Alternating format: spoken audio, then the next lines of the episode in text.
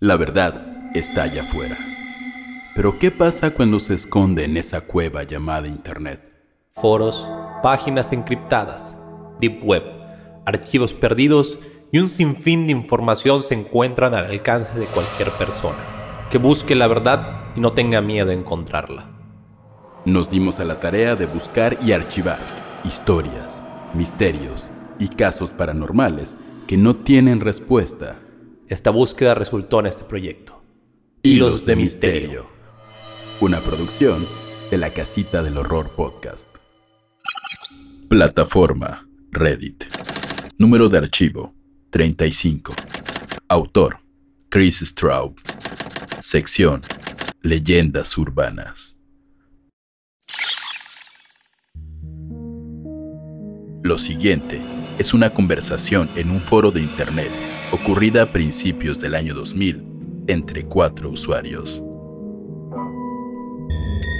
¿Alguien recuerda? Este programa infantil se llamaba Candle Cop y tenía 6 o 7 años cuando salía. No he podido encontrar ninguna referencia sobre este programa, pero creo que salía en un canal local por ahí de 1971 o 1972. En ese entonces, yo vivía en Iroton. No, no me acuerdo del canal, pero recuerdo que lo pasaban a eso de las 4 de la tarde. Me parece muy familiar. Crecí en las afueras de Ashland y tenía 9 años en el 72. Candle Cove era de piratas, ¿no? Me acuerdo de una marioneta pirata en la entrada de una cueva, hablando con una niñita. Sí, no estoy loca. Me acuerdo del pirata Percy. Me daba como que miedo. Lucía como que estaba construido de partes de otros muñecos, algo de muy bajo presupuesto. Su cabeza era una muñeca de bebé de porcelana que parecía muy antigua y no combinaba con el cuerpo. No recuerdo el canal. Siento revivir este viejo tema, pero sé exactamente de qué programa hablas. Creo que Candle Cove salió solo por un par de meses, en el 71, no en el 72. Tenía 12 años y lo vi algunas veces con mi hermano. Era el canal 58. Mi mamá me dejaba ponerlo después de las noticias. Se trataba de un lugar llamado Candle Cove y había una niñita que se imaginaba a sí misma siendo amiga de piratas el nombre del barco era el Asmerreír. El pirata se llamaba Percy y no era un muy buen pirata porque se asustaba con facilidad y había música constantemente. No me acuerdo del nombre de la niña. Janice, Jade o algo así. Creo que era Janice. Gracias. Me llegaron memorias cuando mencionaste el Asmerreír y el Canal 58.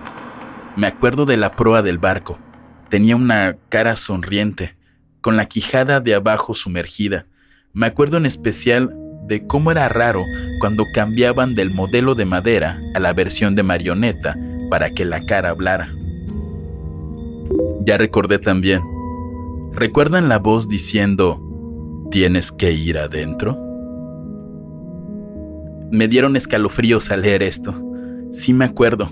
Era lo que el barco le decía siempre a Percy cuando tenía que ir a algún lugar tétrico, como una cueva o un cuarto oscuro, donde estuviera un tesoro.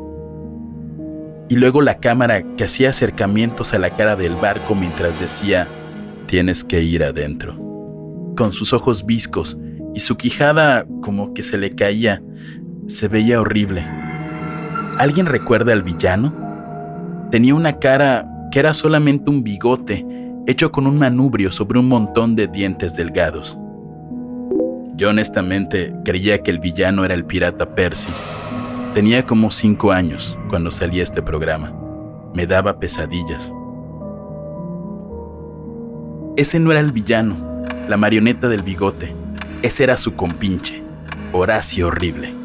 También tenía un monóculo, pero estaba sobre el bigote. Me acuerdo que creía que solo tenía un ojo, pero sí, el villano era otra marioneta, el robapieles. No puedo creer las cosas que nos dejaban ver antes.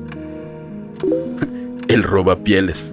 ¿Qué clase de show infantil veíamos? Realmente no podía ver la pantalla cada vez que el robapieles aparecía. Simplemente descendía de la nada con sus hilos. Era un esqueleto sucio que vestía ese sombrero alto café y una capa. Sus ojos de vidrio eran demasiado grandes para su cráneo. ¿No estaba su sombrero y capa como cosidos extrañamente, como si fuera la piel de otros niños? Sí, eso creo. Recuerdo que su boca no se abría ni se cerraba. Su mandibular solo se movía de un lado a otro. Me acuerdo que la niña le dijo una vez, ¿por qué tu boca se mueve así? Y el robapieles miró directo a la cámara y dijo, para tomar tu piel.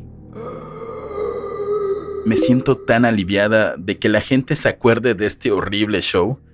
Solía tener este horrible recuerdo, como un mal sueño, donde al terminar la canción del inicio del show, el show aparecía de una pantalla negra y todos los personajes estaban allí, pero la cámara como que se cortaba cada una de las caras, todos estaban gritando y las marionetas se movían de una manera muy extraña, solo había gritos y más gritos. La niña solo se quejaba y lloraba, como si llevara horas soportando todo esto.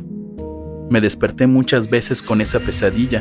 Solía mojar mi cama cada vez que la tenía. No creo que fuera un sueño. Me acuerdo de eso. Me acuerdo que era un episodio. No, no es posible. No había historia ni nada. Digo, literalmente estaba yo parada llorando y gritando durante todo el show.